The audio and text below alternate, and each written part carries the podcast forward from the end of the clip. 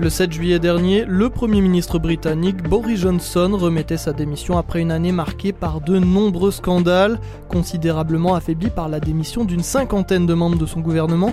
Alors qui pour lui succéder à la tête du Parti conservateur? On pose la question à Fabien Andriana Rissoa, journaliste à BFM TV. Alors l'affiche de ce duel pour savoir qui va succéder à Boris Johnson, elle est connue depuis le 1er août. En fait, c'est un processus de désignation un peu compliqué en plusieurs tours. D'abord, ce sont les députés conservateurs qui ont voté jusqu'à ce qu'il n'y ait plus que les finalistes. Maintenant, ce sont les 200 000 membres du Parti conservateur qui sont appelés à trancher. D'un côté, on retrouve Rishi Sunak. Il est l'ancien chancelier de l'échiquier, donc ministre des Finances, sous Boris Johnson. À l'origine, eh bien, il vient de la finance. Il était analyste chez Goldman Sachs. Ça fait 7 ans qu'il est député du Yorkshire. Il est pro-Brexit, devenu ministre des Finances en 2020. Il a été le premier hindou à ce poste très en vue. Ses grands-parents, en fait, ont émigré d'Inde dans les années 60.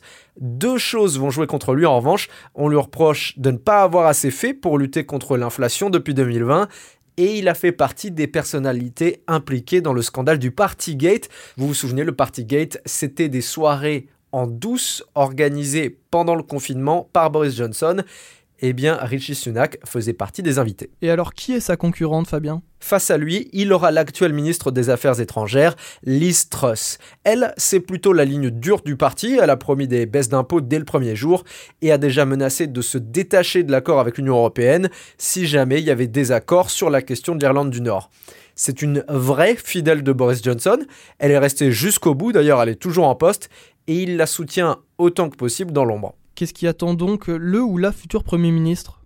Le ou la futur chef du gouvernement va hériter d'une situation extrêmement explosive. L'inflation est de déjà 10%. Les prix de l'énergie crèvent le plafond, à tel point que les Britanniques eh bien, ils menacent de ne plus payer leurs factures en signe de protestation. Le régulateur britannique de l'énergie, Ofgem, a annoncé que les factures allaient bondir de 80% en octobre, ce qui fait qu'elles auront donc triplé en un an.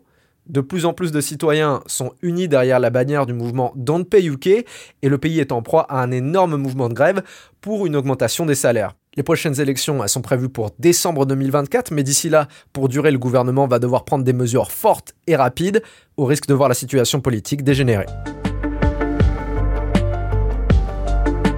Merci d'avoir écouté ce nouvel épisode de la Question Info. Tous les jours, une nouvelle question et de nouvelles réponses.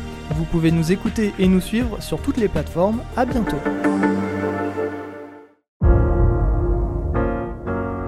Vous avez aimé écouter la Question Info? Alors découvrez le titre à la une, le nouveau podcast quotidien de BFM TV. Les grands récits de l'actualité, des témoignages intimes, c'est tous les soirs sur vos plateformes préférées. À bientôt